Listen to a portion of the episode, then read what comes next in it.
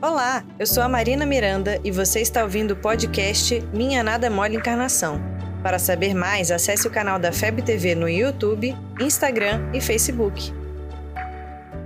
E aí, galera do bem, como foi o seu primeiro contato com o Espiritismo?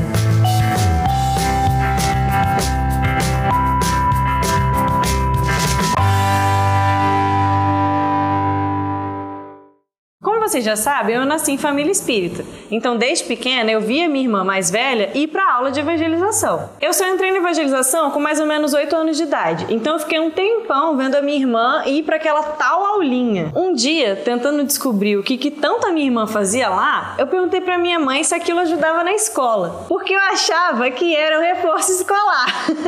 E a minha mãe disse que aquilo ajudava em tudo. Enfim, chegou o meu dia de ir para tal aulinha de evangelização. Sinceramente, eu não me lembro de muita coisa. Lembro de alguns coleguinhas, alguns evangelizadores. Tinha uma sala com uma mesa comprida de madeira e tinha outras salas que só tinham umas cadeiras de plástico. Mas uma coisa que eu não me esqueço é do Manezinho. Você também conheceu o Manezinho? Manezinho era um garoto que os evangelizadores contavam a história dele pra gente.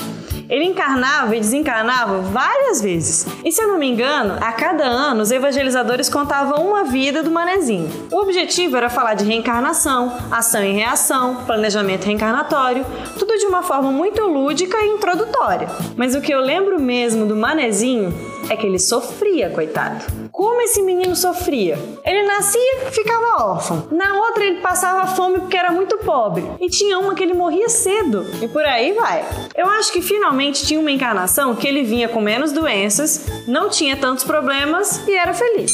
Mas ô história triste. O menino que sofreu. E o melhor é que um dia desses eu tava conversando com a minha irmã e eu perguntei para ela se ela lembrava do manezinho. E ela lembrava do manezinho, mas ela não tinha a menor ideia do porquê que contavam aquela história pra gente, porque a única coisa que ela se lembrava é que ele sofria muito. Então esse vídeo é uma homenagem ao manezinho, que nos ensinou desde pequenos que a vida não é mole. E que se tá ruim nessa, se prepara, porque pode ser que na outra não melhore. Brincadeiras à parte, o manezinho me ensinou o quanto é útil e necessário reencarnar, e ele foi muito importante para minha encarnação. André Luiz, no livro O Espírito da Verdade, já nos chamava a atenção que a vida na Terra não é para fazer turismo. E o manezinho sofreu várias vezes, mas soube transformar a dor em progresso e por isso conseguiu ser feliz. E a evangelização, como a minha mãe falou, me ajudou em tudo mesmo. E você, do que se lembra da evangelização infantil? Também ouviu a história do manezinho?